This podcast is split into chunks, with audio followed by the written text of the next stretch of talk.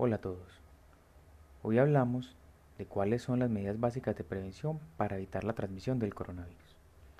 La medida más efectiva para prevenir es lavarse las manos correctamente con agua y jabón. Hacerlo frecuentemente reduce hasta un 50% el riesgo de contraer el coronavirus.